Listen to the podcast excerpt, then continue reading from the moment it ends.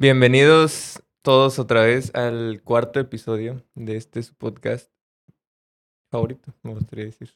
Esto lo van a ver millones de personas. sé, yo sé. Muy bien. El día de hoy está con nosotros un amigo que ya conozco desde hace un buen rato. Yo me atrevería a decir que como hace 12 años, yo creo.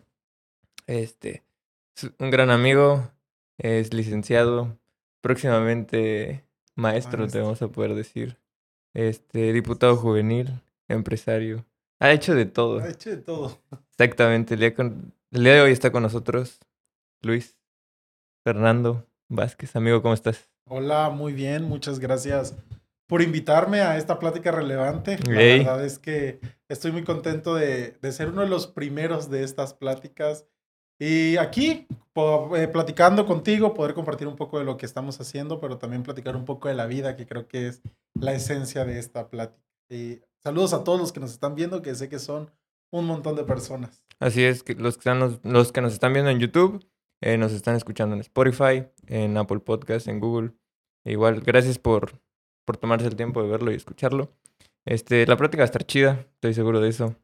Para los que no conocen a Luis, este difícil, ¿no? Porque eres, eh, eres una estrella aquí, Sí. eh, en, en Villa. Eh, bueno, eres dirigente, podemos decirle, de, del Partido Verde Ecologista en el área juvenil. Sí. Este, cuéntanos un poquito de eso. O sea, ¿cómo es que logras entrar a la política o cómo es que haces ese clic de decir, oye, me late esto? Porque eh, no estudiaste como tal derecho. Eh, entonces, ¿qué es lo que dices? Por aquí es. ¿Cómo te diste cuenta? Bueno, fíjate, yo soy licenciado en Ciencias de la Educación, estudié en la Universidad Juárez, la UJAT, lo- los Cuchimanes, Ok. y soy actualmente el dirigente estatal de jóvenes del Partido Verde en Tabasco, Ok. en todo el estado. La verdad es que no ha sido nada fácil, pero sí ha sido satisfactorio. Eh, cuando entro a la universidad no tenía como una visión clara de qué era lo que quería estudiar. Pero aunque siempre supe que me gustaba la política, yo dije, no tengo familia política, Ok. no tengo conectes políticos. No es por pues, ahí, ¿para ¿no? qué estudiar Derecho o Ciencias Políticas? Y me decido Claro. por educación, que es algo que me apasiona, pero pues que hasta el momento no he tocado, ¿sabes? Y decido participar en la sociedad de alumnos de la UJAT, eh, contender por una planilla. ah, claro, claro. Ajá. eh, y yo no sabía que eso era político. Yo dije, por mi hablar bonito y por mi cara bonita voy a ganar. Ok. ¿Qué rayos?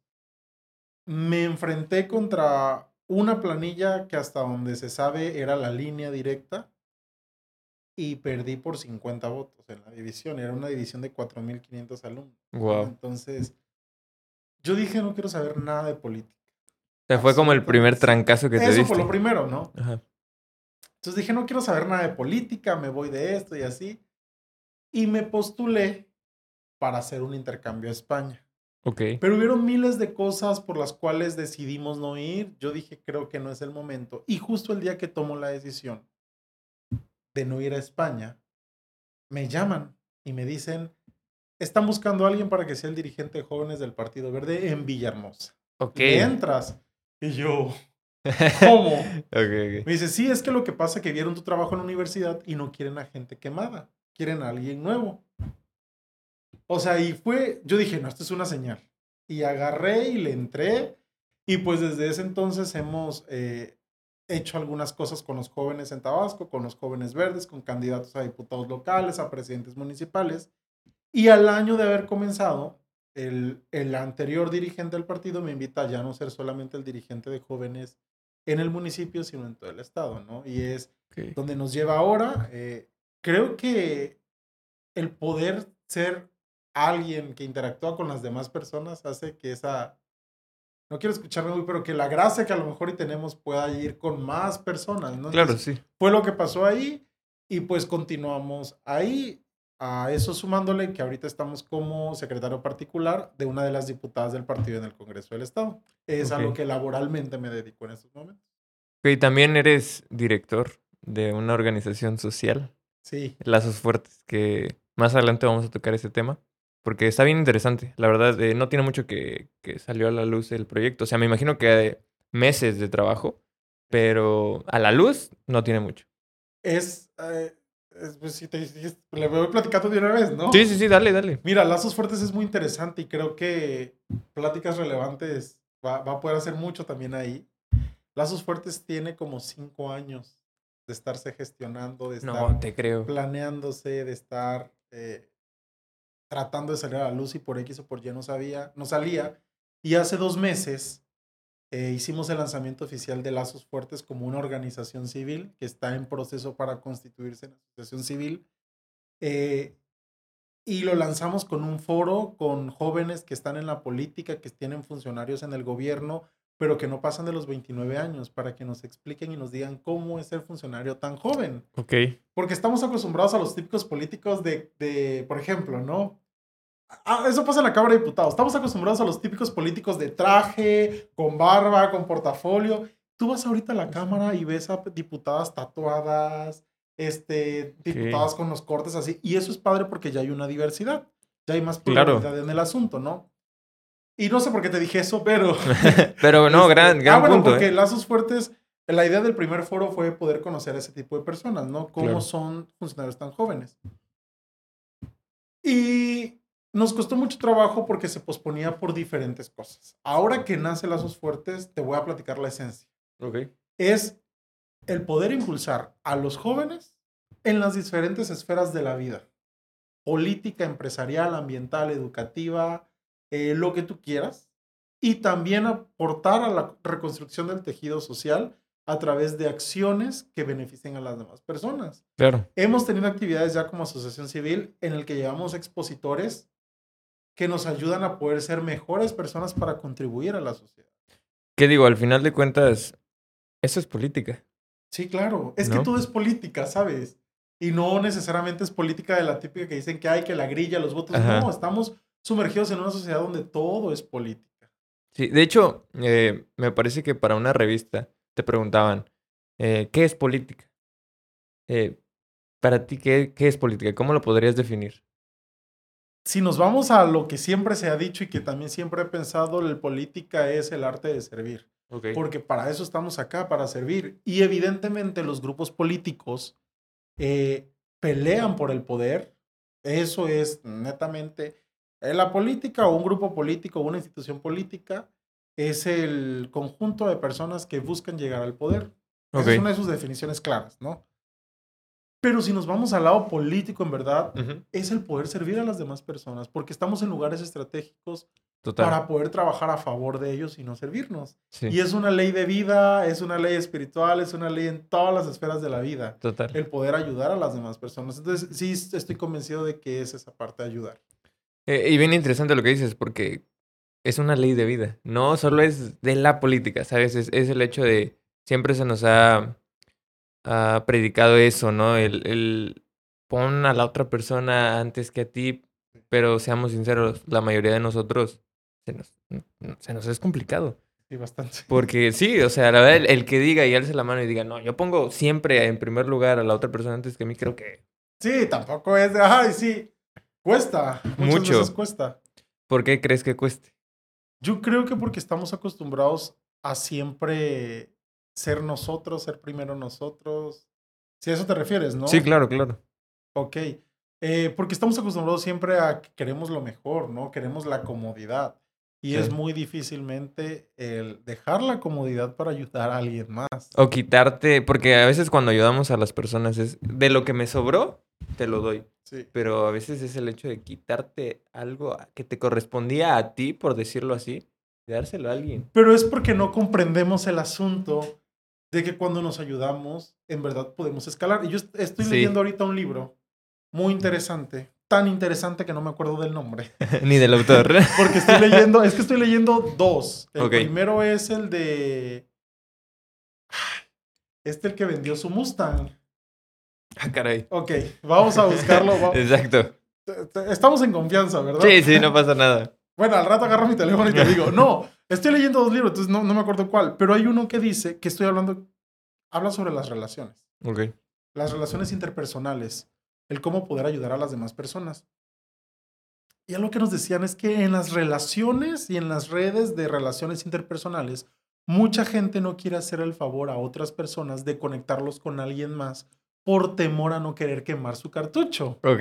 Es un decir, a ver, yo no puedo ir con el secretario a poderte pedirte una ayuda porque estoy quemando un cartucho que yo voy a utilizar después. Claro. claro ¿Sí me claro. explico? Sí, sí, sí. Entonces, eso es como que, ah, ok, cuando no nos damos cuenta que cuando yo te puedo ayudar a un favor, esa red va a poder crecer y vamos a poder expandirnos y, y- y ayudarnos Sí. aún de una manera.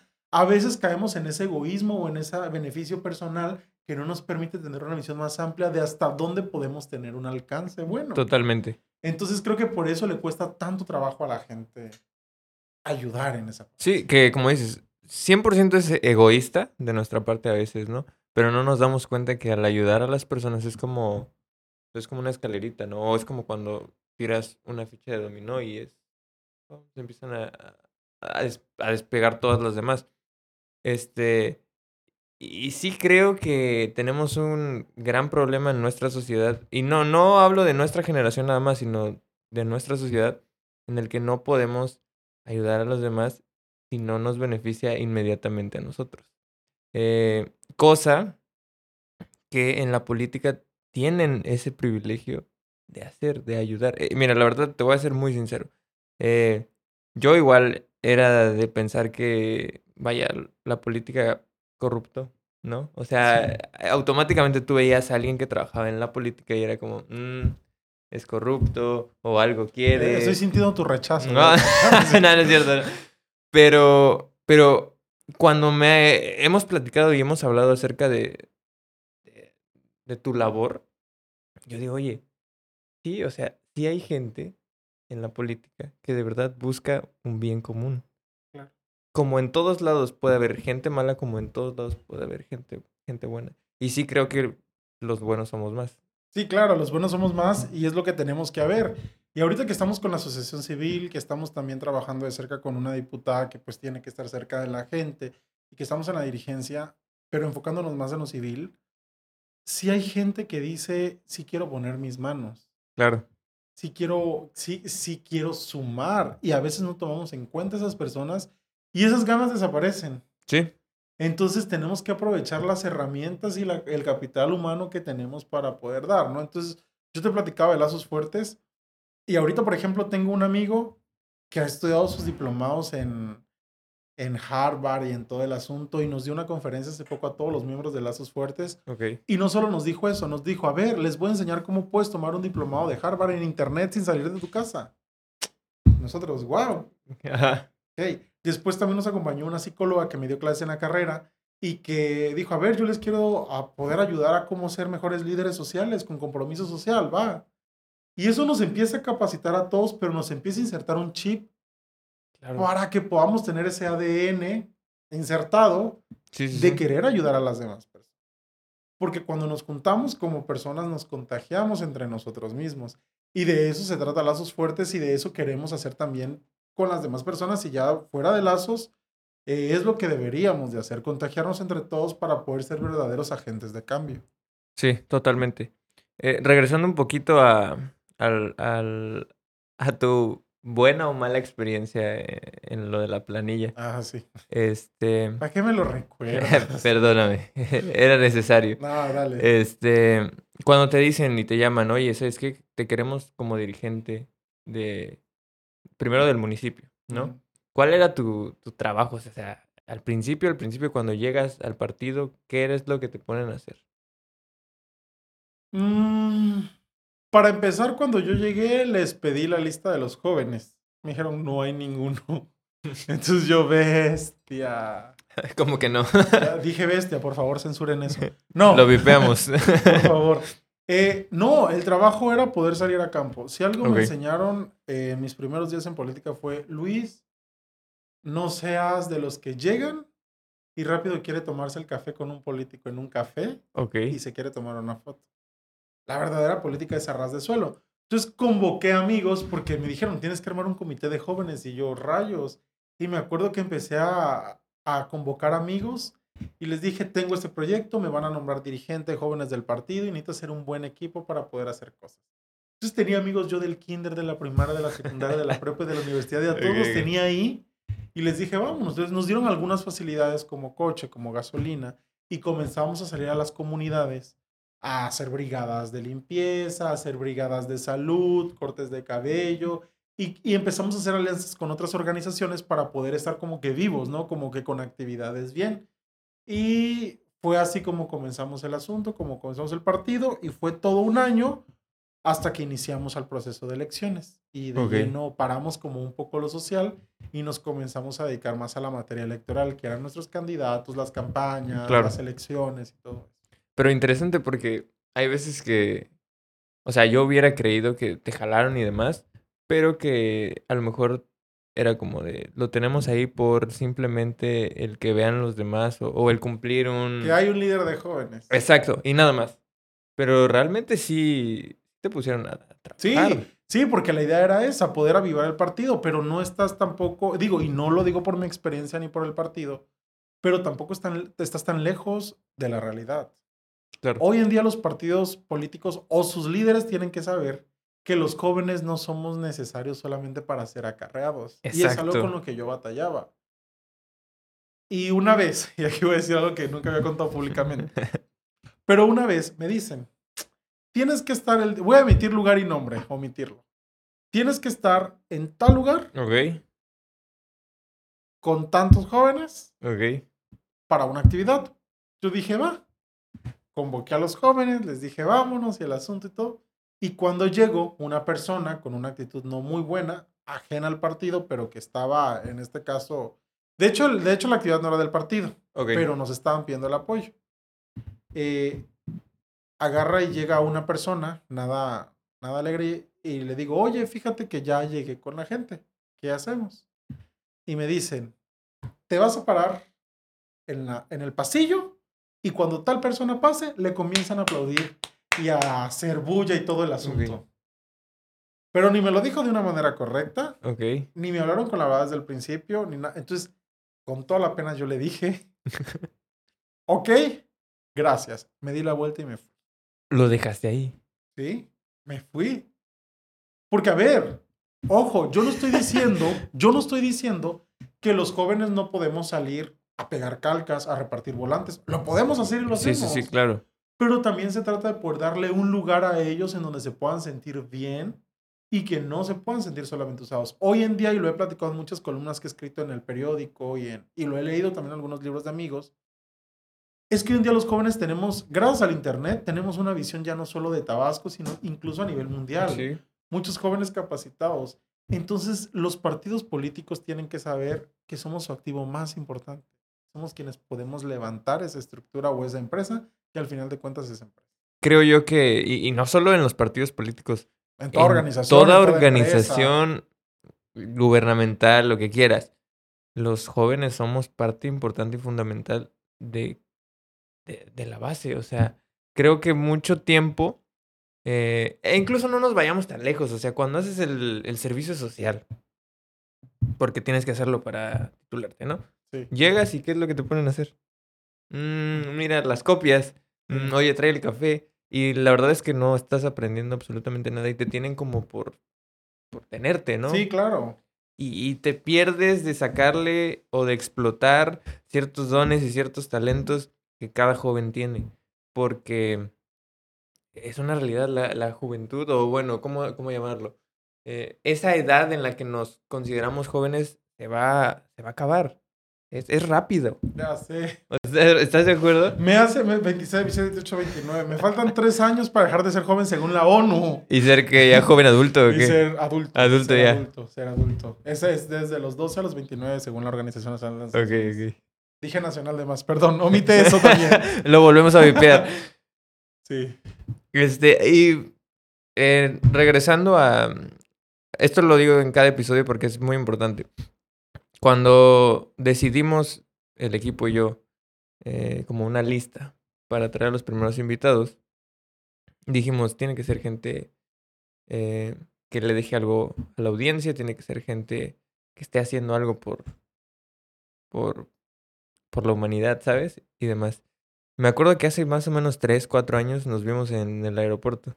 Sí. ¿Te acuerdas? De Ciudad de México. ¿Te acuerdas que comimos? No me acuerdo. Eh, creo que entramos a Wings, si no Oh, mal recuerdo. No creo porque a mí no me gusta Wings. Ah, entonces. no Entonces debió sé. de haber sido Chili's. A lo mejor. Yo creo Chili's, no hay Boston, ¿va? No. Creo que era Chili's, sí. Este. Sí, creo que como es algo así Sí, a mí no me gusta Wings. Eso también lo vamos a vipear. Aparte no podemos patrocinar, no hay patrocinio. no Ah, sí, ni modo. Este. Y me acuerdo que me comentaste algo. Eh, yo te vi súper contento, te vi súper feliz. Este, hey, ¿qué onda? Le digo, ¿Cómo estás? ¿Qué has hecho? ¿Por qué viniste? Y demás. ¿Por qué estaba en Ciudad de México esa vez? Ah, me acuerdo muy bien. Creo que fue en 2018 o 2019. Pero ya me fuiste a la Cámara de Diputados. Sí, ya me acordé. ¿Fue la primera vez que pisaste ese lugar? No. Que, o sea, ya había sido antes. Ya había ido antes, pero fue la primera vez que fui de una manera diferente.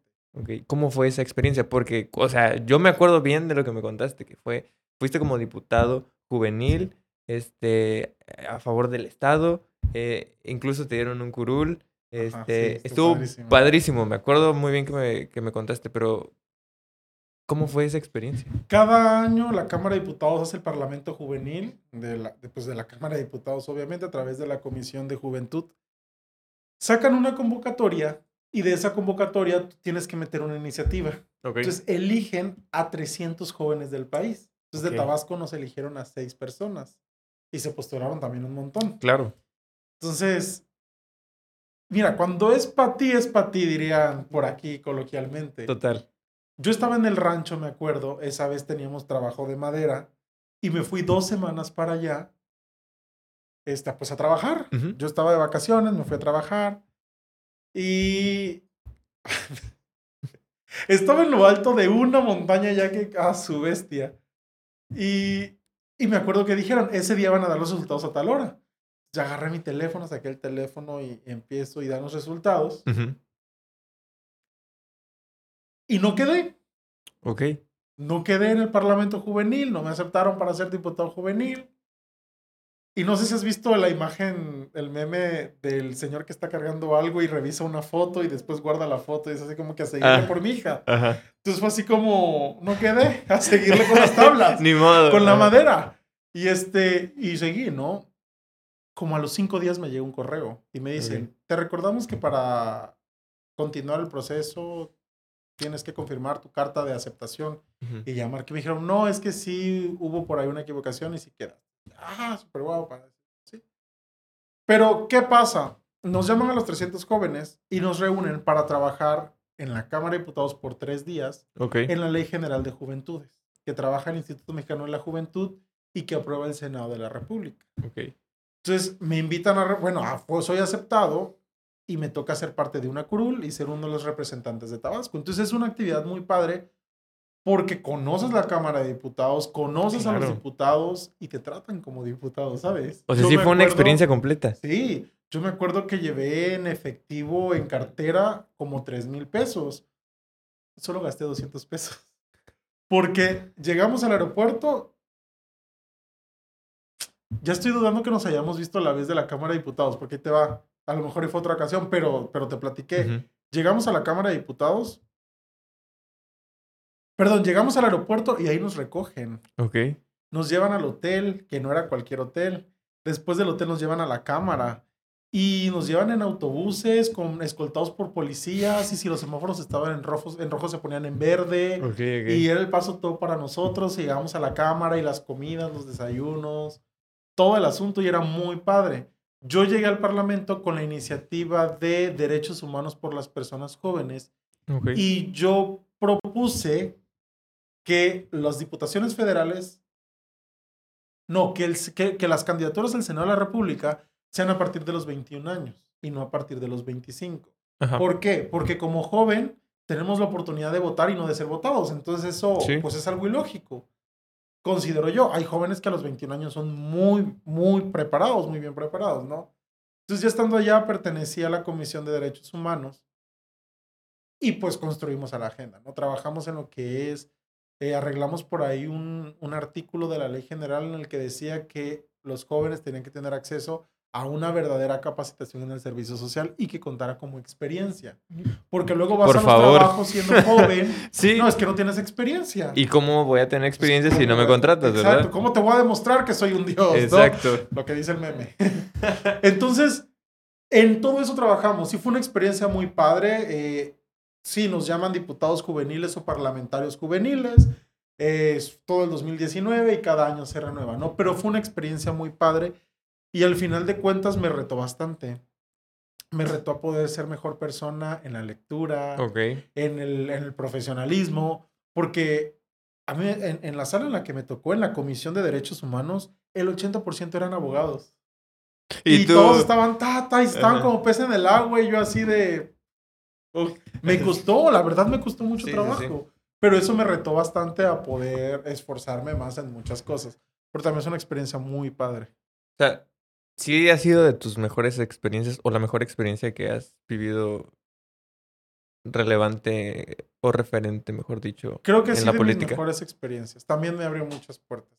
Hubo mucha gente, hubo muchísima más gente que me conoció a través de eso. O sea, Órale. la verdad es que sí. Y sí ha sido de las mejores.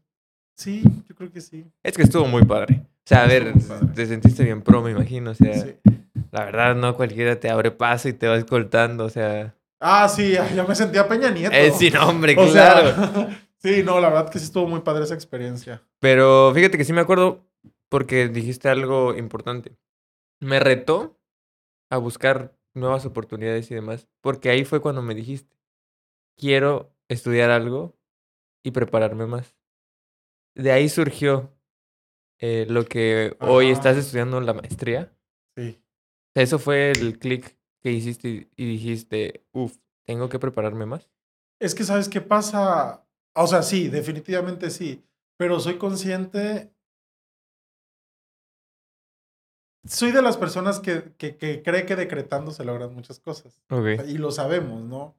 Entonces, muchas de las cosas que hoy estoy viviendo es porque en algún momento lo soñé. Ok. Y lo dije que lo iba a hacer, ¿no? Entonces, por ejemplo, una vez, pues sabes que yo soy legendario. Ujú, Entonces, una vez nos fuimos a Legendarios y nos tocaba estar en Plaza de Armas. Ok. y volteé a ver al Congreso del Estado. Y yo dije, algún día voy a trabajar aquí. Y ayer cumplí un año trabajando en el Congreso del Wow. Estado. Entonces, o sea, de pronto se me vienen esos flashbacks que es así como que, y la Cámara de Diputados también. Ya no me estreso cuando las cosas no pasan porque por algo no pasan, pero también Claro. confío en que van a pasar. Entonces, lo mismo pasó con la Cámara de Diputados en el Parlamento Juvenil. Y la maestría lo mismo. O sea, yo recuerdo cuando una vez dije, quiero estudiar en el IAP. Y me dijeron, está carísima. Tengo amigos que han querido estudiar ahí nada. Y yo dije, ok. El segundo día de mi trabajo llega mi jefe y me dice, está la oportunidad de que me inicies la maestría en tal lugar. Y yo, wow. Wow. Entonces sí, ahorita ya estoy a punto de culminar la maestría en Administración y Políticas Públicas. Y si es cierto, también es parte del querer prepararme más y el poder seguir haciendo lo que más me gusta, que pues, es el arte de la política, ¿no? Y el poder ayudar. Ahorita estoy en el Congreso, mañana no sé, pero creo que es importante el poder seguir aprendiendo. Porque yo lo decía aquella vez, o, o lo peleo con muchos jóvenes. Hay muchos jóvenes que me dicen, Luis, quiero ser regidor, quiero ser candidato a diputado, quiero ser diputado. Le digo, yo también. Pero a ver, si yo llego ahorita y te digo, Asaf, listo, te toca, vas a ser diputado, ¿estás preparado? Definitivamente. Entonces a veces nos, nos queremos adelantar y comenzamos a Sí. pedir cosas y no estamos preparados para eso.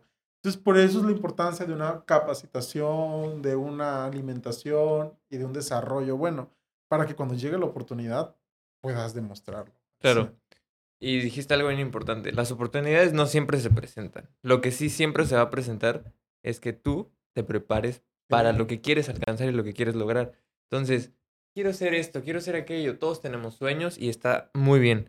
Pero ¿qué estás haciendo para que esos sueños se vuelvan realidad? Claro. Yo bromeo mucho con mis amigos ahorita porque uno de mis sueños es, y de verdad, yo espero que algún día se cumpla.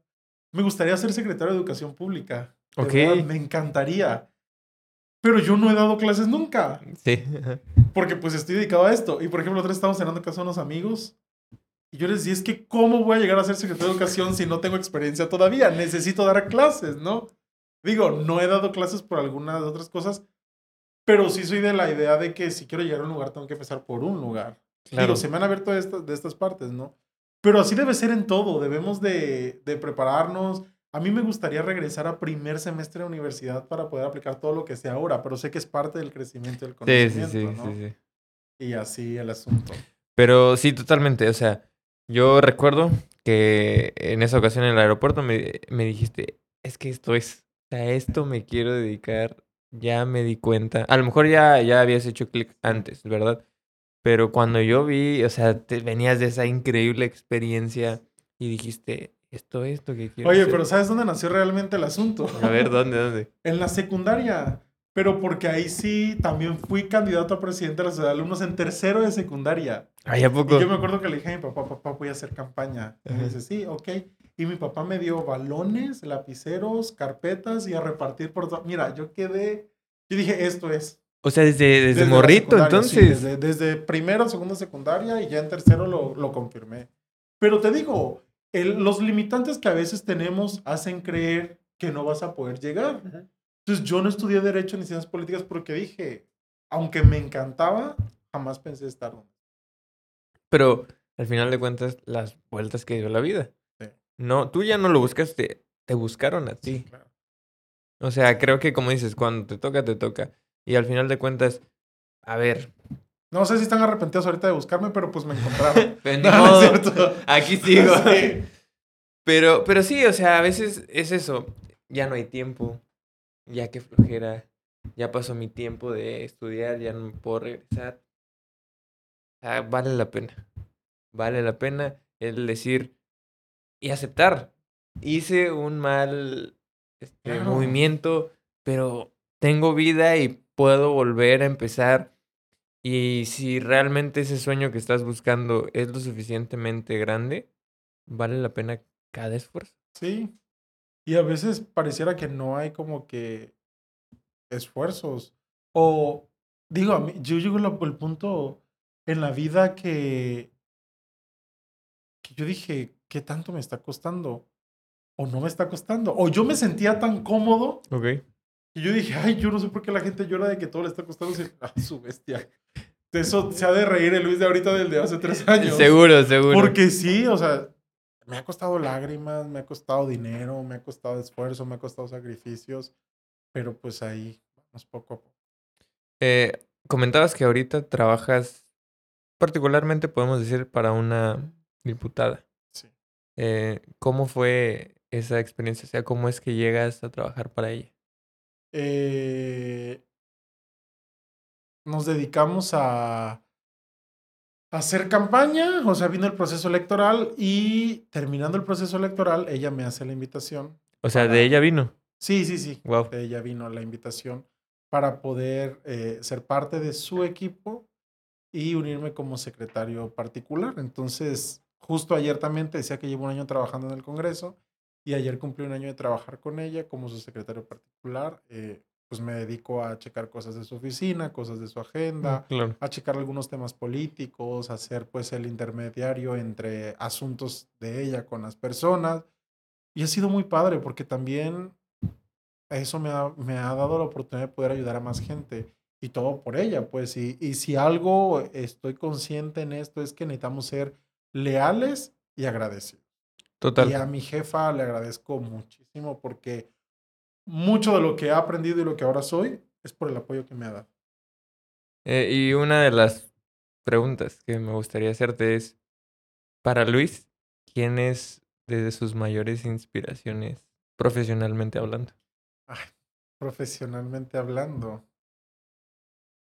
Ya me habían hecho esa pregunta, fíjate, y la había respondido profesionalmente hablando. Sí. Digo, no puede ser, o sea, no nada más una, ¿verdad? Puedes mencionar claro. muchísimas. Qué interesante pregunta. Este. No, no es por caer en monotonía, ¿no? Pero una de las personas, profesionalmente hablando, es mi papá. ok. Mi papá ha trabajado toda su vida en gobierno, es, es burócrata, eh, se dedica al gobierno. Ujú.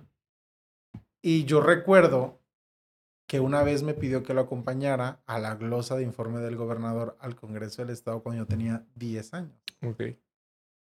Entonces entrar con él fue, wow, me gustaría hacer eso algún día. Y estoy recordando que también desde ese entonces. Pero me toca ver a mi papá cómo le toca servir a las demás personas, no como jefe, sino como gente del jefe.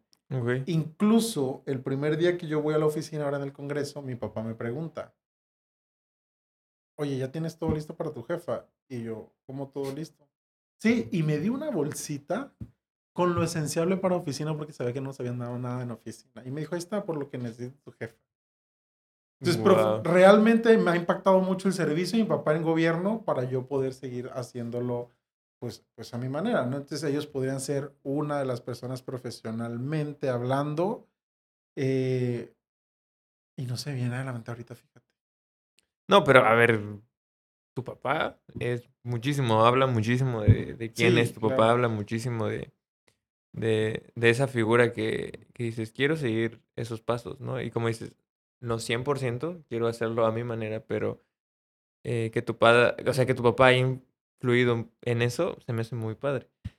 Y personalmente, Personalmente.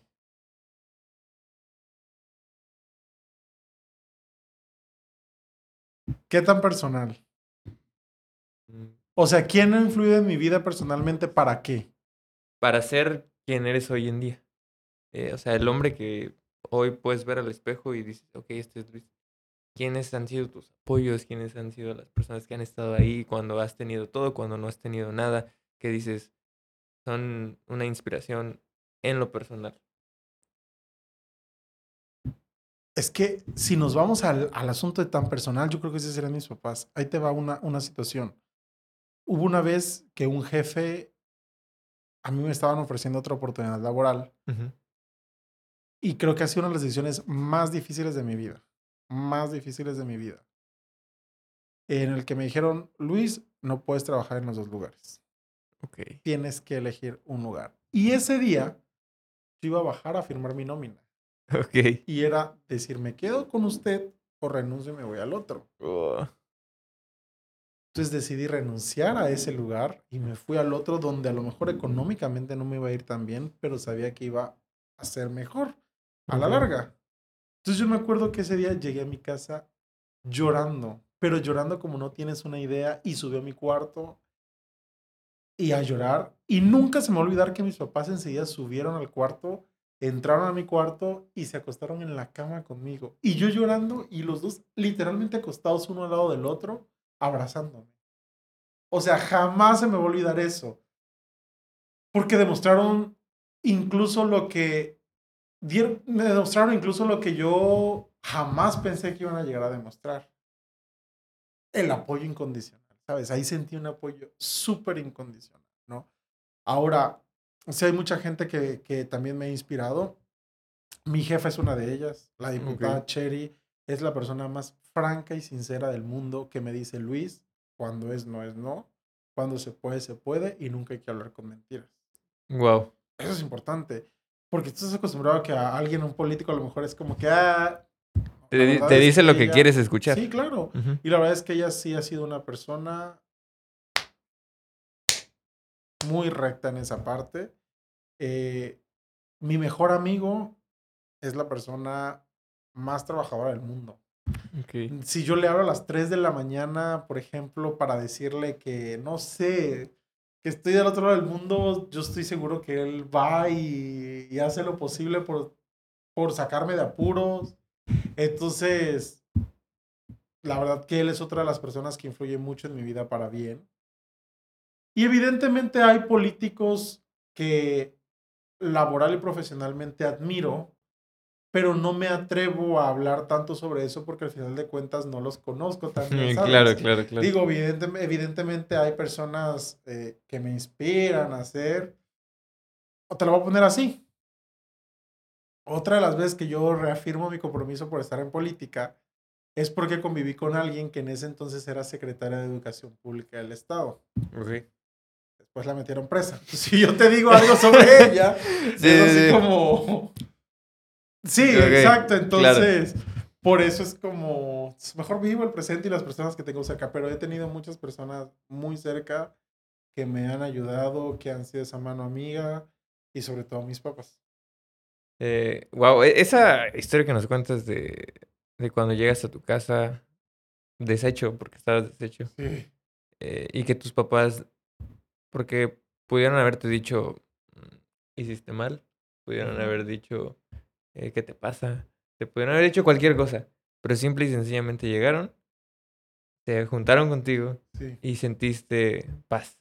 sí. Y dijiste, esto es el apoyo y el amor incondicional del cual tanto se habla, Sí, claro. ¿no? Eh, sí, creo que para muchos de nosotros nuestros padres son como un fundamento, como un ejemplo. Eh, y, y a ver, para la gente que, que a lo mejor dice, "Mm, como que yo no me identifico con usted. Eh, si conocieras a mi papá, si conocieras a mi mamá, eh, créeme que no, no es este mi mayor apoyo. Créeme que lo único que siento de ellos es rechazo, es este que no apoyan mis sueños, que no apoyan lo que yo les digo. ¿Qué, qué les podemos decir a esas personas que, que no tienen esa bendición de, de a lo mejor de percibir eso de sus papás? Yo creo que es de suma importancia que como personas y como individuos puedan trabajar por amor a ellos mismos. Digo, uno de mis mayores temores es perder a mis papás. ¿Sabes? Yo creo que el de todos, pero yo creo Sí. que yo más en específico, no sé. Ok. Ok, no sé. Y de verdad digo, qué bendición que tengo a mis papás. Todavía. Y no, me, y, no, y no puedo imaginar cómo es de quienes no, ¿sabes? Entonces esas personas que a lo mejor no tienen la, la bendición o a lo mejor, bueno, no la bendición, pero no tienen la dicha de poder, es poder decir, háganlo por ustedes y por la familia que viene, Wow. ¿sabes? Sí. O sea, vas a tener esposa, esposo, hijos, hijas. Y entonces hazlo por ellos, porque al final de cuentas vendrá una recompensa de todo lo que a lo mejor has carecido. Y sobre todo decir, ya metiéndonos un poco a la parte emocional, por más mal que nos haya ido, nadie merece mendigar de amor ni de amistad. Total. Entonces es enfocarse en ti, en ser mejor persona, en salir adelante, en poder buscar estrategias, o sea, en poder hacer cosas distintas, de verdad, y apoyarte, buscar gente, buscar eh, lugares que te pueden ayudar a ser mejor persona, a prosperar, a ser fructífero, no, no, no hablando de lo económico, sino en pensamientos, en ideas. Eh, sí es difícil, pero creo que se puede, creo que sí se puede. Sí, creo, creo que son, son temas complicados, ¿no? Meternos en, en- algo así, pero, pero sí es, es una palabra de ánimo.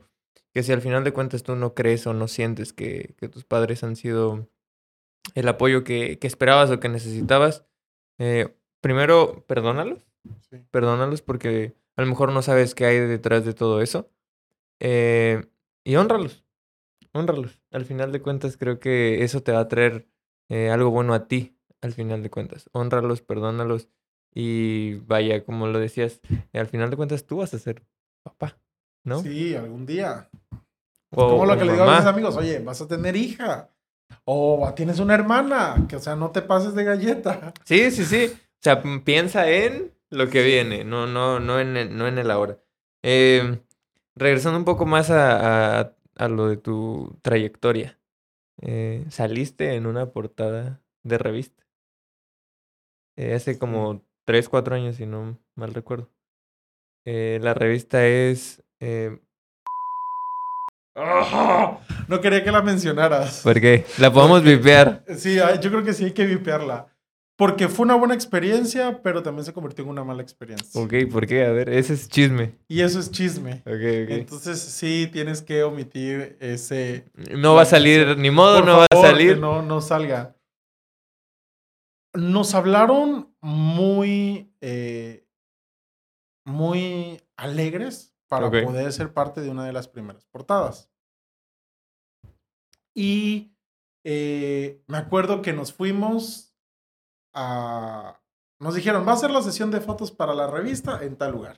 Ok. Entonces, por ser, éramos cuatro dirigentes de partidos, de jóvenes. No, no me acuerdo ni siquiera cuáles eran los partidos, pero, pero mis compañeros eran muy buenos amigos. Y fuimos parte de la tercera edición. Ya, ya, estoy, ya estoy diciendo un poco de más. Y nos tomaron la foto y todo así súper padre. Fue al aire libre. La verdad es que Ok. ninguno llevaba como una vestimenta ad hoc, pero pues las fotos están saliendo, ¿no? Como a las dos semanas nos dicen, ¿saben qué? Vamos a tener que repetir la sesión de fotos porque las fotos no nos sirvieron, se perdieron. a Ujú. Nosotros, ¿ok? Nos reúnen en un hotel Ujú. y en el hotel nos vuelven a hacer una sesión de fotos. Nosotros, ah, súper padre, todo así. Salimos de la revista, todo súper padre, eh, salió. Y dijimos, a qué chido, ¿no? Fue una buena experiencia. Claro, claro. los líderes. Ah, bueno, pero para eso te cuento que era como una edición de los 25 líderes más influyentes de la política. Pero los cuatro de la portada no estábamos en la lista de los 25 líderes. Como que nada más nos invitaron a la portada. Ah, ok. pero ok. dijimos, qué chido, pues, o sea, qué padre. Ajá, Entonces llega una reunión de la revista y era como la celebración. Ajá. Y comienzan a pasar todas las... Ya, de verdad me siento como ahora estos... Ahorita me siento como esos artistas que después de muchos años dicen la verdad. La quiero aclarar, quiero del mito. aclarar que agradezco la oportunidad de haber salido ahí. Sí, sí, Pero pues ya fue, ¿no? O sea, ya pasó. Entonces, vamos a la celebración de... Vamos al evento. Y lanzan la imagen de las cinco primeras ediciones de la revista y no salimos nosotros. Ok. Entonces yo sí me saqué de onda. Sí, sí, sí, claro. Porque dijo, bueno, estás sacando tus cinco ediciones y nosotros fuimos la tercera. ¿Dónde estoy? ¿Dónde estamos? Pero mira, a lo mejor y el Luis de ese entonces, con una baja autoestima, pudo haber dicho, pues sí, es que no somos tan relevantes. Hay gente más relevante. Y la verdad es que fue como que, ok, yo todavía así como que lo entiendo, porque no somos tan relevantes como la primera o la tercera portada. O sea, la primera portada creo que había sido la pre... Ay, es que no puedo decir porque... Sí, no, no. De todas maneras ya se sabe de qué está hablando, creo, pero no, no va a quemar. Entonces, eso, eso fue mi pensar, ¿no? Ok. Como tres años después, no sé cuánto tiempo, me aparecen los recuerdos en Facebook. Y yo lo que hago es, para darle, ya sabes, uno siempre busca como que el, el realce, ¿no? Claro. No compartí la portada desde mi recuerdo, sino busqué la foto de la revista en la página directa de la revista. Ok. Ahí estaba yo buscando, ya ahora yo dije, ya casi llegó a los cuatro años. Al recuerdo hace cuatro años. Y cuando llego a la publicación, la encuentro, le doy compartir desde la página y se publica a mi, a mi perfil. Ajá. Y obviamente empiezan reacciones de mucha gente que hace tres años no me había visto en la revista y que ahora sí me ve y es como que, wow, estuvo en la revista. Como a las tres horas eliminaron la publicación.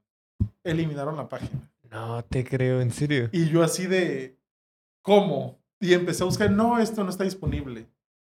¿Cómo?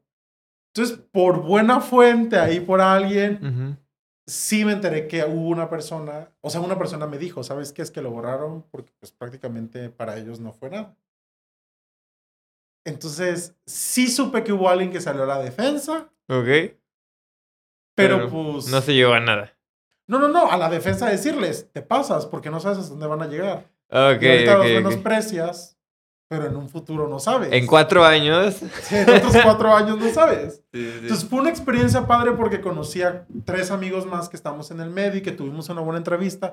Y al final de cuentas fue nuestra primera portada de revista y nadie nos los va a quitar. Y tú la tienes y nadie te la Ajá. da. Sí, sí, sí. Pero pues también fue la mala experiencia por lo que pasó. Pero al final de cuentas es, No dependió de ti, tú hiciste lo que tenías que hacer. exacto, exacto.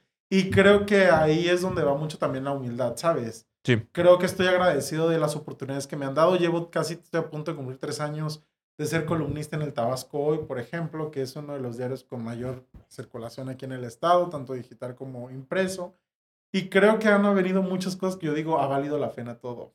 Todo y suma. no lloré por lo de la revista. no, pero sí se pasaron también. Sí. Y ustedes saben quiénes son. Este, sí, todo suma. Definitivamente todo suma.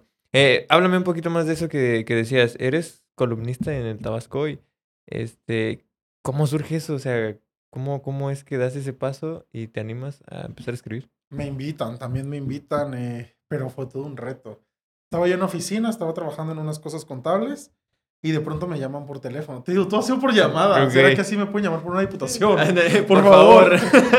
Este, estaba yo en una llamada, en una en oficina Ujú. y recibo una llamada y me dicen, hola, hablo con Luis Fernando Vázquez. Y yo, sí, eh, hablo del Grupo Cantón. Y yo, ah, justo fue regresando, te digo, justo fue regresando del Parlamento Juvenil en la Cámara de Diputados. Ok. Entonces, regreso a la Cámara de Diputados y tengo una serie de entrevistas en radio y en televisión. Y en ese entonces me empieza a seguir uno de los directivos de, de Grupo Cantón.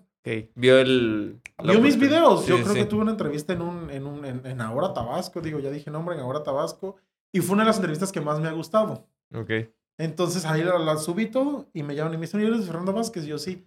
Fíjate que tal persona nos pidió que te buscáramos para brindarte un espacio como columnista en el periódico. Ah, qué chido. Y yo, de verdad. Me dice, sí. Y este, y todavía me dice, ¿te puedo hacer una pregunta? ¿De dónde lo conoces? Le digo, la verdad es que no lo conozco, solo nos seguimos en Instagram. Me dijo, pues qué suerte tienes porque te mandó a llamar. O sea, eran órdenes. O sea, digo, no nos vamos a ver tampoco porque soy un simple mortal. Pero, pero digo, vieron el trabajo y, a, Sí, y sí. a- a raíz de mis entrevistas, ah, te voy a contar otra cosa. Yo hace un año antes ya había llamado Ah, ok. Tú ya habías para pedir pedido. un espacio y Ajá. me están cobrando. Ok. O sea, y me dijeron, sí, nuestros costos son estos. Entonces es muy diferente cuando tú lo pides a cuando te lo dan, No, hombre, obviamente. claro. Y la verdad es que fue un reto porque yo jamás había escrito columna y menos para un periódico y era sobre temas políticos, juveniles. Y empiezo a escribir y todo. Obviamente hubo mucha gente que me ayudó. Jensuri, que es una amiga que siempre me ha ayudado. Eh, eh, nuestros asesores también estuvieron ahí corrigiéndome texto. Pero comencé a escribir y fue, eh, ha sido una experiencia muy padre. Estoy a punto de cumplir tres años. Hoy, de hecho, que estamos grabando este podcast, hoy salió mi columna porque es los martes cada 15 días. Entonces Ok. hablo sobre política, empresarios juveniles, sobre temas diversos de enfoque juvenil. Y ha sido muy chido porque también he podido llegar al alcance de muchas personas hablándoles sobre temas de una manera sencilla, ¿sabes? Y- Claro. Y, poder ayudarlos. Entonces esa es una de las cosas que también me apasiona bastante y que creo que, digo, cuando toque cerrar el ciclo se va a tocar cerrar, pero porque sé que también vendrán muchas otras cosas. Pero por ahorita somos muy alegres ahí escribiendo. No, hombre, ya bastante tiempo y que te Sí. hayan invitado, exacto. O sea, que no es que estés pagando tu lugar, sino que te hayan dicho, oye, vimos tu Que a ver si no trabajo". me cobran después por esto. Pero pues ya, ya. Ahí seguimos. Se cancela. Digo, es que siempre había querido estar en un podcast para para confesar todo. Ok. Entonces este es el momento. No, no es cierto. Aquí, mira, la historia detrás del mito se llama Ah, entonces. exacto. Engarzadas. Este, no, pero qué padre, de verdad, este, no, no es cualquier cosa, ¿eh? Tener, Pero es que, ¿sabes por qué te lo cuento? Incluso por qué te contaba la, la entrevista, Saf. Porque es que nada ha sido fácil. Sí me explico. Y, la, y, y, y también, mira, cuando yo fui, y lo aprendí así. Cuando fui candidato a la universidad, yo tuve una tarima inmensa y carísima. Tuve un toldo inmenso y carísimo. Eh, no sé si ubican a Wiki Palomo, un comediante, tuve a Wiki Palomo. Entonces llego a las 7 de la mañana a la universidad y me dicen, me empiezan a decir, ay, a ti te están patrocinando políticos, ay, a ti esto. Y yo me empecé a alterar porque dije, no, no, no. Y de pronto mi planilla era la amarilla y yo había contratado a un poche amarillo y había dado la gasolina. Ok, Entonces, ok. cuando veo que la gente me empieza a decir, es que tú, tú, tú, tú, tú, cancélame el poche. Pero es que ya lo pagamos y ya le echamos, no me importa, cancela el poche. Que no venga. Y después entra este comediante y era un poco, decía palabras obscenas algunas, no tan drásticas, pero sí algunas. Y a mí me empieza, me empiezo a congestionar porque en dirección nos dijeron, no pueden traer espectáculos groseros. Ahí me veías abajo, era tan grande mi tarima que yo estaba escondido abajo de la tarima. Ok, ok. Y yo estaba casi llorando y mi papá grabando, pero yo estaba casi llorando Ujú. y perdí. Y yo dije, mi estrés no valió nada. Me abstuve a muchas cosas para nada. Sí. Y ahorita que les cuento estas situaciones que me han pasado es porque de eso he aprendido y eso ha hecho lo que ahora soy. Y te lo dije hace rato, el Luis de hace tres años cuando le hicieron eso con su baja autoestima, pero ahora las cosas son diferentes, ¿sí me explico? Y he aprendido que estamos aquí para aprender y para poder seguir, seguir, seguir y Sí. seguir creciendo, que es lo importante. Sí, porque no todos tenemos el privilegio de tener una carretera ya pavimentada y Sí. caminar por ahí. Ojalá todos tuviéramos Ojalá, un privilegio, sí. pero no, nos ha costado. La verdad es que la mayoría de nosotros no lo tenemos. Ahora, los que lo tienen hecho, y lo vi un hemos buen de baches allá afuera. Literal, ¿no? Este. Hay gente que lo tiene y qué bueno, o sea, que lo aproveche, Sí, ¿no? Claro.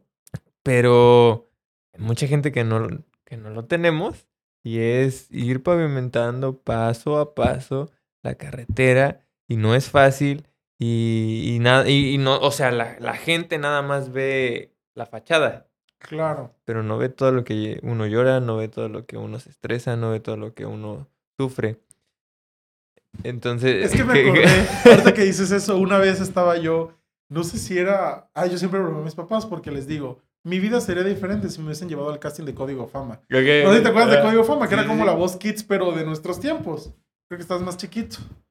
Ari creo que ni había nacido. No, no. Y este. Y, y me da risa porque una vez yo estaba viendo un programa y había una cantante. Y yo dije, cantante le va a costar mucho trabajo porque no tiene los contactos. Y yo, digo- yo, yo dije, a esas personas que no tienen. Yo dije, estoy igual. Pues como que, Igualito, sí, peor, pues a mí ¿no? me está costando trabajo. Pues entonces creo que cada quien desde su área o desde su esfera lucha con ciertas cosas. Pero no hay nada más satisfactorio que poder llegar y decir, se ha podido, se pudo. Claro. Y es que el problema no es entrar, el problema no es ingresar, el problema es permanecer. Y es lo que platicábamos fuera de la grabación antes de iniciar, que es que lo importante de todo es el permanecer, el continuar, el darle seguimiento a lo que queremos. Sí, hay, hay mucha gente talentosa, mucha gente con buenas ideas, de verdad, o sea, con increíbles ideas. Pero ¿qué es lo que pasa? Empiezas y no sigues. Y ese es el problema de muchas, de muchos de nosotros, me voy a incluir, o sea, es, eh, hemos pecado de eso, ¿no? El hecho de creernos ya que con talento es suficiente. Eh, pero no, lo, lo que dices, o sea, fuera de cámara hablábamos de eso, la perseverancia, el, el picar piedra, y luego ya puedes llegar a un buen punto, pero ese punto se puede desaparecer así. Entonces, seguir y seguir y seguir hasta que... Toque. que- sí, hasta que toque, efectivamente. Digo, pero si algo también he aprendido ahorita en este último año y con mi jefa, es que no hay nada mejor que el trabajo. Y la única manera es el trabajar. O sea, evidentemente nos encantaría que con una bandeja nos trajeran Uh, todo servido. Sí. Pero si algo he aprendido es que no hay otra forma más que el trabajo. Y como dice por ahí alguien a quien también sigo en redes sociales, trabajo mata grillo. Eso es lo importante. Eh, gran frase, ¿eh? Gran coloquial, frase. pero gran frase. No, sí, sí, trabajo sí. mata grillo. Totalmente. Saludos, Pepe Coutolenc. No, ni me Este, conoce. Pero a lo mejor lo está viendo. Sí, lo o no. Pero saludos. Eh, una de las cosas también importantes, creo yo, que, que nos has enseñado no solo es a trabajar, sino también el liderazgo. El liderazgo creo que forma parte importante. Porque puede ser muy bueno, pero si no tienes un equipo detrás, esto no jala. Eh, ¿Para ti qué es o qué significa liderazgo? Ok. El liderazgo es tan sencillo como el poder inspirar a las demás personas. Para mí eso significa inspiración e innovación. Ok. Esas dos cosas significan para mí liderazgo. ¿Por qué? Porque puedo tener a un equipo muy fregón con muchas habilidades, pero si no los guío o no los direcciono con mi ejemplo, no se va a poder. ¿Y por qué innovación? Porque todo lo que existe hasta el día de hoy son cosas que siempre han existido, ¿sabes? Sí, sí, sí, no hay nada. pero se ha innovado. Entonces, ¿cuándo nos vamos a imaginar esta pantalla? O sea, antes la pantalla era el tamaño de mi panza, por ejemplo. Entonces, eh, eso es el asunto, el poder innovar, el poder ser parte de un grupo en el que podamos eh, guiar a esas personas a hacer cosas nuevas. Entonces, sí considero el liderazgo como parte importante de todo, como la inspiración, como la innovación y como el poder estar cerca de la gente que tienes para poder impulsar. Porque al final de cuentas, un líder necesita inspirar a los demás para que también sean líderes. Sí, Yo no voy a ser líder toda la vida. O si voy, no, líder sí voy a ser toda la vida, pero no voy a estar al frente de ellos toda la vida. O sea, e- es un líder creando líderes. Exacto, entonces para eso estoy. Y, y esa es la razón de ser de muchas cosas, incluyendo lazos fuertes que acabamos de comenzar. Les digo, a ver, yo no voy a robar aquí el proyecto de nadie, ni voy a ser protagonista todo el tiempo. O sea, la idea es crear líderes, porque si yo soy bueno en política, tú puedes ser bueno en lo empresarial, y tú puedes ser bueno en lo educativo, y tú en el sector salud y en lo ambiental. Entonces vamos a crear ese, esos líderes que puedan ser una potencia y que, y que crezcan. Y que no sabemos hasta dónde puedan llegar esas Así personas. es. ¿Por qué? Porque a veces eso no eliminen las fotos. Exacto, por favor. Saludos a la revista. ¿Por qué? Porque a veces nosotros, no, no, no voy a formarlo porque qué tal si es mejor que yo. Pues de eso se trata, ¿no? Sí. De formar gente mejor que tú. Exacto, es que para eso estamos. Dicen que el alumno debe superar al maestro y Sí. los maestros debemos de ser lo suficientemente mm, sabios o, o bueno, no, no digamos sabios, pero sí conscientes de que el alumno nos puede superar. Sí. Y pues para eso es. Y creo que si eres un buen maestro, tu alumno te va a superar, ¿no? Exacto. Este, ok, regresamos después de un pequeño corte. Eh, eh, retomando lo del liderazgo, eh, Luis, ¿se considera un líder o un líder en proceso? ¿O cómo, cómo te podrías considerar?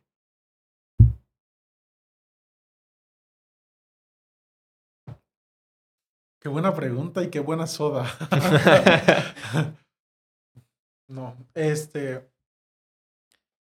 Creo que sí me considero líder. O sea, sí me considero líder. Y no lo digo solamente por el asunto de que, ay, siento que soy inspiración y que no. Sino para empezar por el simple hecho de donde estoy. Ok, O sea, el ser líder de los jóvenes del verde o líder de una organización me hace líder. Pero Claro. sí creo que estoy en un proceso de constante preparación, de constante capacitación y que la riego. Pero que no fuera un buen líder sin la ayuda de un buen equipo.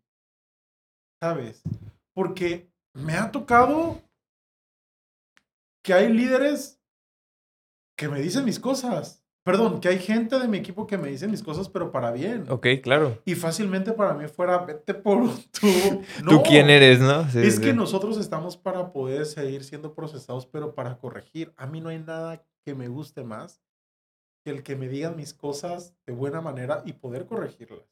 Claro. Yo me acuerdo desde la secundaria siempre que me decían, es que tú, ok, los recibo. Y es que te está valiendo, no me está valiendo. O sea, ¿cómo te digo que sí lo Sí, estoy ok, escuchando? Sí, sí. Y así soy, cuando me regañaban, la verdad que ahorita ya no me regañan, pero sí había tenido jefes que eran muy...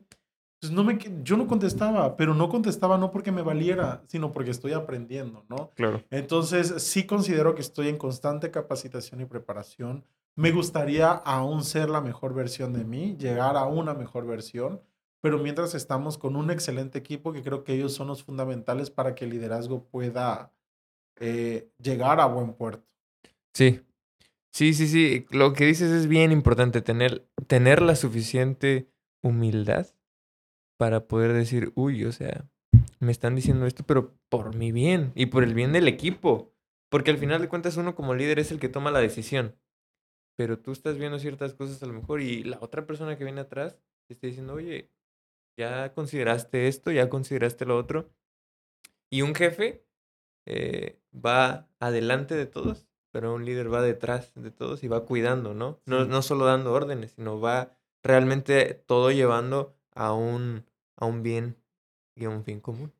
Y a un bien común. Sí, la verdad es que sí.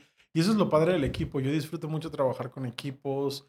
Eh, digo, mi maestría es en administración, aunque es un poco corte política pública, pero en la universidad mi carrera, mi materia favorita era gerencia, este, gestión educativa, motivación, liderazgo, Ok. trabajo en equipo. Sí, sí. Va, algún día me van a ver también dando capacitaciones a grandes equipos, ya lo van a ver, porque me gusta mucho esa par- parte, mantener vivo a los equipos, porque creo que eso es la clave principal de que todo proyecto salga bien. El equipo, más que el líder. El líder es fundamental, sí, Sí, pero el equipo también es indispensable. necesi- como lo dijiste, un buen líder necesita un buen equipo. Sí. Porque si no... O sea, e incluso me... Salud, salud. e, e incluso me atrevería a decir que si eres un gran líder pero con un mal equipo, no va a funcionar. Si hay un gran equipo y un líder más o menos, el líder mismo puede estar capacitándose para estar a la altura del gran equipo que tiene. Y salen las cosas, o sea, creo que el equipo es más importante todavía. Sí, definitivamente sí. Este, y una de las cosas que decías, el, el poder dar talleres y demás, eh, ¿es un sueño? Sí, sí. De hecho, siempre, una vez hablando, eh, una vez hace muchísimo tiempo, yo creo que estaba en una de las crisis económicas más grandes de mi vida porque era un estudiante, Ok. yo creo que de secundaria prepa, en vacaciones. Esas son las peores crisis de tu vida, ¿no? Sí. Entonces yo creo Real. que estaba como en la prepa y me reuní con mi pastor. Pero fue la plática más inusual porque él estaba esperándome en un café leyendo un libro. Después, ¿qué onda? ¿Cómo estás? Y él me metió la primera espinita porque me dice, Luis, eres bueno dando conferencias y talleres. Yo tenía como 16 años. Eres bueno dando talleres, conferencias. ¿Por qué no te dedicas a eso? Y yo así de que, bueno, perdón, necesito, el refresco me está, lo siento, me está sacando. Y yo dije, sí, Pues sí, quedó, no. Entonces, eh, tengo un muy buen amigo en Guanajuato que tiene un, un consultorio, eh, un, ¿cómo, se llama? Es como un centro de capacitación y capacita a docentes y a maestros y estoy fascinado con lo que hace y, y sí me gustaría prepararme para poder tener un centro, eh, como un instituto educativo que se dedique a capacitar a maestros, a padres de familia, a jóvenes y todo porque ah, sí has dado talleres, tengo entendido. Participación ciudadana, democracia, eh, propósito de vida. Por lo general en los eventos y en los planteles es donde me han invitado y he ido a dar algunos. Ya tengo como unos que de pronto utilicen el otro porque sí, como que, como que eh, funcionaron, pues.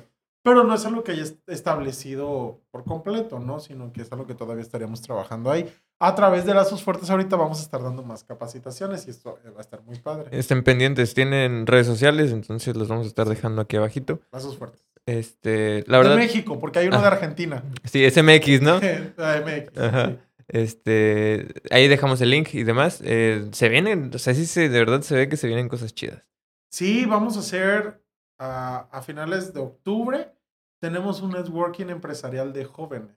La idea es poder hacer una red de empresarios jóvenes y que puedan conocerse para que pueda haber más diversificación en cuanto a sus productos.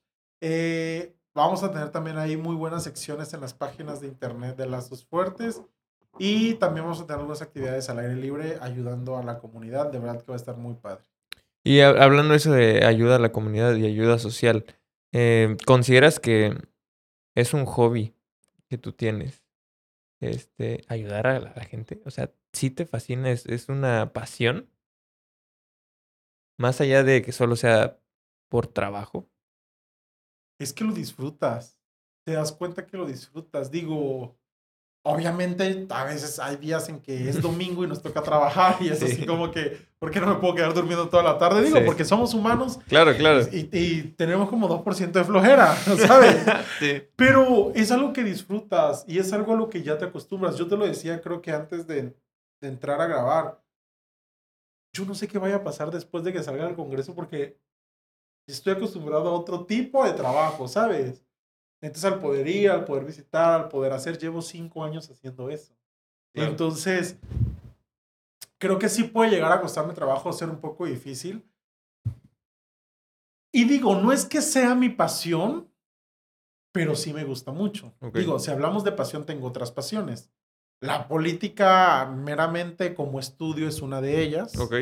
Este, pero sí es algo que me, que me gusta bastante, el poder eh, que organizar las actividades. O por ejemplo, el fin de semana que fue la bienvenida a Lazos Fuertes, a las 4 de la mañana estaba despertando porque era un rally para jóvenes en el recreativo de Atasta. Y ah, terminé muerto, pero la idea de convivir con las demás personas es bueno. Conoces gente, te, te relacionas, eh, puedes ayudar, puedes hacer muchas cosas interesantes. Y creo que la creatividad es de las cosas. Y una de las cosas que dijiste, a mí me, a mí me gusta mucho conocer gente nueva. me, me encanta, ¿eh? Me encanta sea, el poder interactuar y demás, y conoces gente bien interesante. Sí, bastante. O sea, y muy inteligente, muy creativa, muy... A lo mejor trae el mismo chip que tú y encuentras ahí una ventana de oportunidad y demás. Pero, a ver, un hobby que, que casi nadie sepa que te gusta. Un hobby que casi nadie sepa. Mm. Bueno, hay un hobby que, que todos los que me siguen en redes sociales saben, o mis amigos más cercanos, que es correr. Ajá. Lo dejé, llevo como como tres meses sin correr. Ok.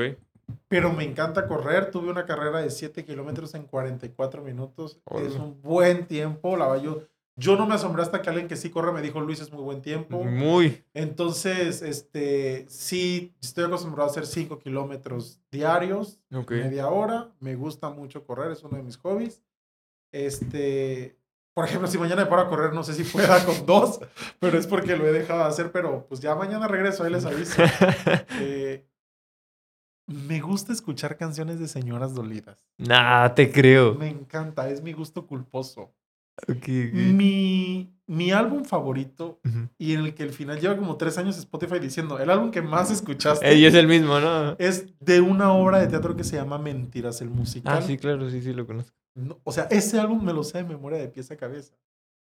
Y cuando voy con mis amigos a fiestas, de pronto es, ya pongan las canciones de Luis. ¿Qué importa? sí, para enamorar. Porque Ok. ese es mi gusto culposo. Las canciones de señoras de los 80, Amanda Miguel, Lupita D'Alessio, Yuri. Sí, sí. Y también junto con mi hermano nos gusta mucho Pedro Infante, Vicente Fernández, Juan Gabriel, José José. Como que nacimos en otra... Eres de alma vieja entonces. Sí, o sea, yo ahorita estoy llegando con un barbero y con el que me corta el cabello y me arregla, me quita la barba. Pero lo que más me gustó del servicio Ajá. es que todo el tiempo estoy escuchando canciones de Pedro Infante. ok, ok. la siento cuando estoy así. eh, Por eso te quedaste ahí, ¿no? Sí, yo se lo digo. Una vez Sí, sí. llegué y no tenía música y le dije, ponga música si no, no comenzamos. Entonces ese es otro gusto culposo, la verdad. Eh, ochenteros y hobby. Me gusta mucho tiempo pasar con mis amigos. ok. Muchísimo. O sea, exageradamente mucho. Digo, tanto que ya llegué a equilibrar el asunto que, a ver, ¿y tus papás? O sea, llegué aquí a equilibrar ese asunto porque me encanta. O sea, tengo mis mejores amigos. eh, así, el solo hecho de sentarme en la sala con ellos, para mí es increíble. O sea, te podrías quedar ahí todo el día. Sin hacer nada. Pasar tiempo con mis amigos, con mis mejores amigos, con los más cercanos, me encanta. Entonces creo que son esas cosas, el, el correr, cantar canciones de los 80, me encanta también, de señoras dolidas, despechadas, dejadas. O sea, correr mientras escuchas canciones es todavía el doble de placentero para ti. Sí, a veces, a veces, porque hay veces, a veces que no, no tengo ganas de correr Ok. y lo que tengo que hacer es poner música alegre. Entonces ahí ves la de Mo- Mora More, la de... Y después ya ves que empieza, son las 6 de la mañana y me digo, ah, y yo corriendo a las 6 de la mañana y es como que vamos. Esta, entonces, esta entonces. es. Ajá. O, por ejemplo, yo detesto el reggaetón. Ok, Lo odio. Pero desde que me llevo con un nuevo amigo, ok. que, que fue a mi cumpleaños y desde que fue a mi cumpleaños estamos estado yendo, de verdad que yo odio las canciones de reggaetón y más las de Bad Bunny. No puede ser. Pero, ¿sabes? Llevo como tres meses cantando un VIP, un VIP, eh, Después de eso. selfie, seis Sí, chis". sí, sí. Entonces ya, la verdad es que sí digo, y ahí solo esas cosas. Ok. Ya lo demás ya eres un libro abierto. Sí, la verdad es que sí, sí, la verdad es que sí. Es que, a ver, o sea, de verdad, sí te conoce mucha gente. Sí, y a veces digo, no es que no, no estoy arrepentido, pero por muchísimo tiempo fui un Luis sin filtros al que ni siquiera se guardaba nada, o sea, el que sabías todo de mí. Ahorita he moderado un poco eso. Y ya no entendiste que no era tan bueno, ¿no? Claro, no, Sí, no siempre sí. es bueno porque pues pues no todos vienen con una buena intención, ¿sabes? Entonces Total. al descubrir la caja de tu corazón pueden venir a lastimar. Entonces comprendí sí. que no era tan bueno y tan correcto, ¿no? El asunto está que ya conocieron todo. Ya Pero ni modo. Pues ya. Este. Ay, ah, ah, yo no podría ser adventista. Me encanta comer costillas de cerdo. Ah, ok, Eso ok. Lo amo, lo amo. O sea, Ni vegano, entonces, no, ni nada de. rayo. Este, ahorita tiene mucho tiempo que no comía cerdo. Y anoche iba a llegar a. O sea, una tía me regaló unas costillas. Ajá. Y anoche llegué a las 8 de la noche a la casa con mis papás y dije, vamos a hacer unas costillas. Nunca lo hago, pero dije, tengo que hacerlo porque va a empezar la dieta. Entonces, el cerdo y los cortes. Este, esto te mata. O sea, sí, llegó un punto en el que yo, yo estaba preocupado por mi ácido úrico, porque me encantan los cortes de la carne y todo el asunto. Y ya, con eso termino. ¿Pero no te gusta cocinar? No tanto, eh, sí cocino, pero... Pero no es así que te apasione. No, Por sea, ejemplo, me gusta mucho hacer una pasta al anglo que es con chile de árbol, o los tacos de empanizado de pollo, o cuando estoy de buenas, a mis primos o sobrinos es como que quieren que les cocine algo, pero no es porque me guste, es porque a lo mejor para matar tiempo, para hacer algo y así. ok, sí, no es como que hay chef.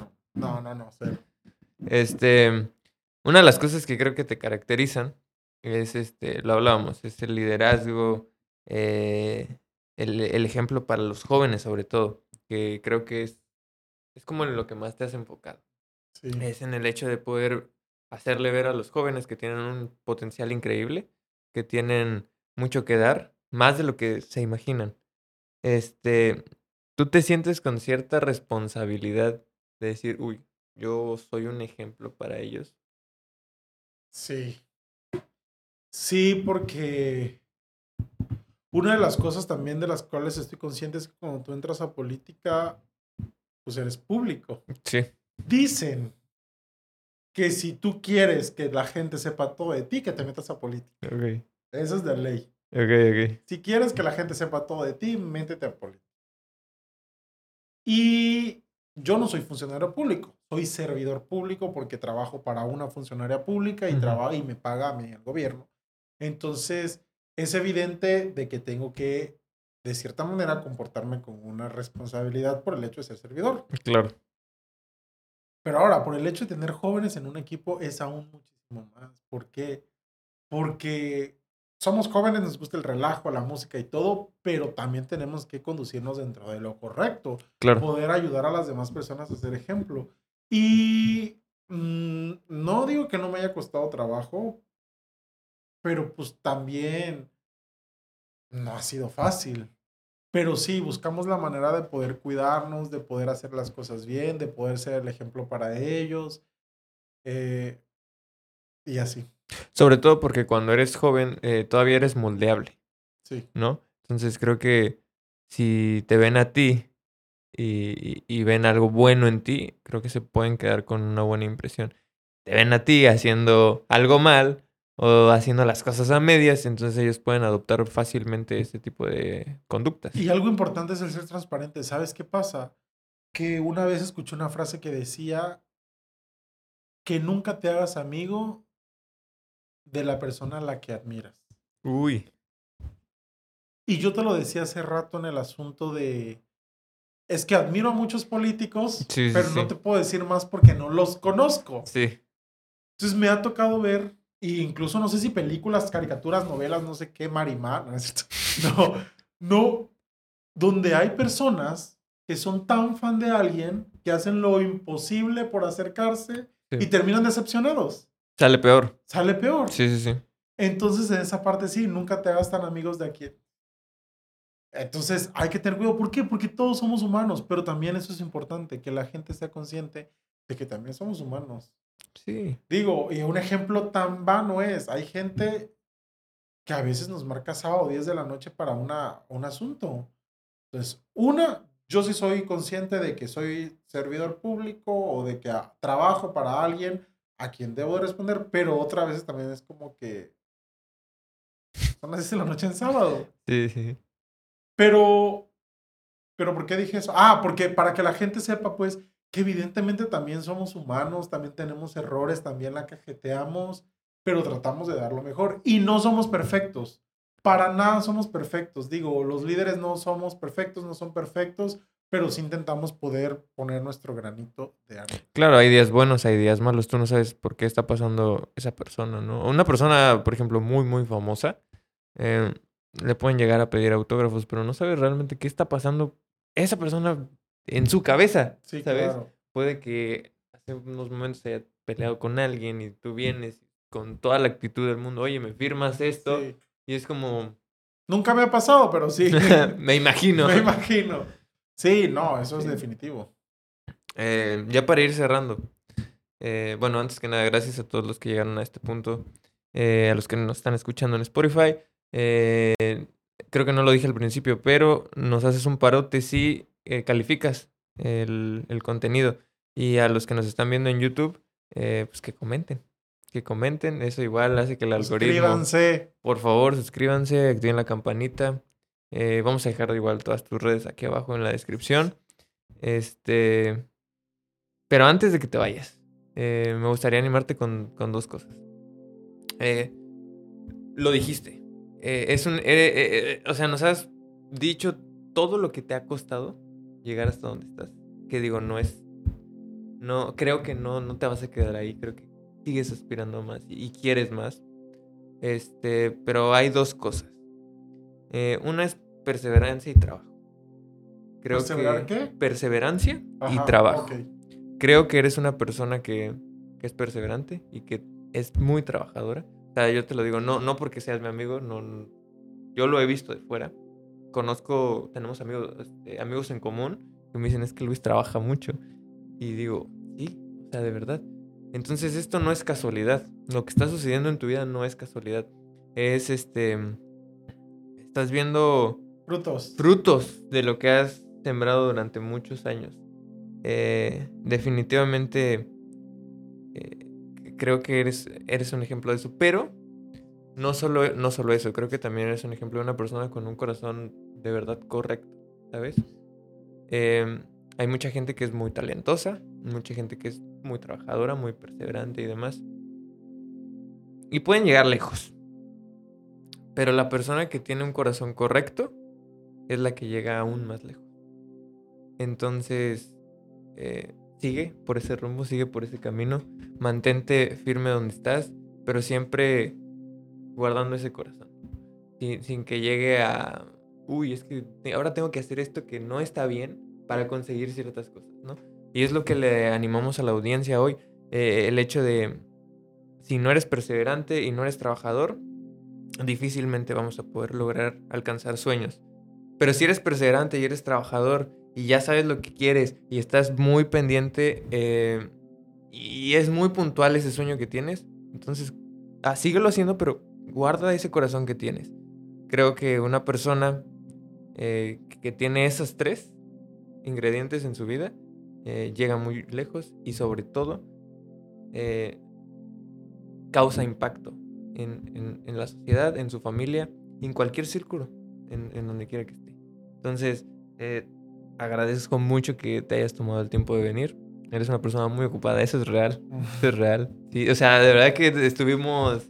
¿Cuándo puedes? ¿Qué onda? De los horarios. Eh, de hecho, estuvo, estuvimos a punto como de atrasar un poco. Pero mm, se dio.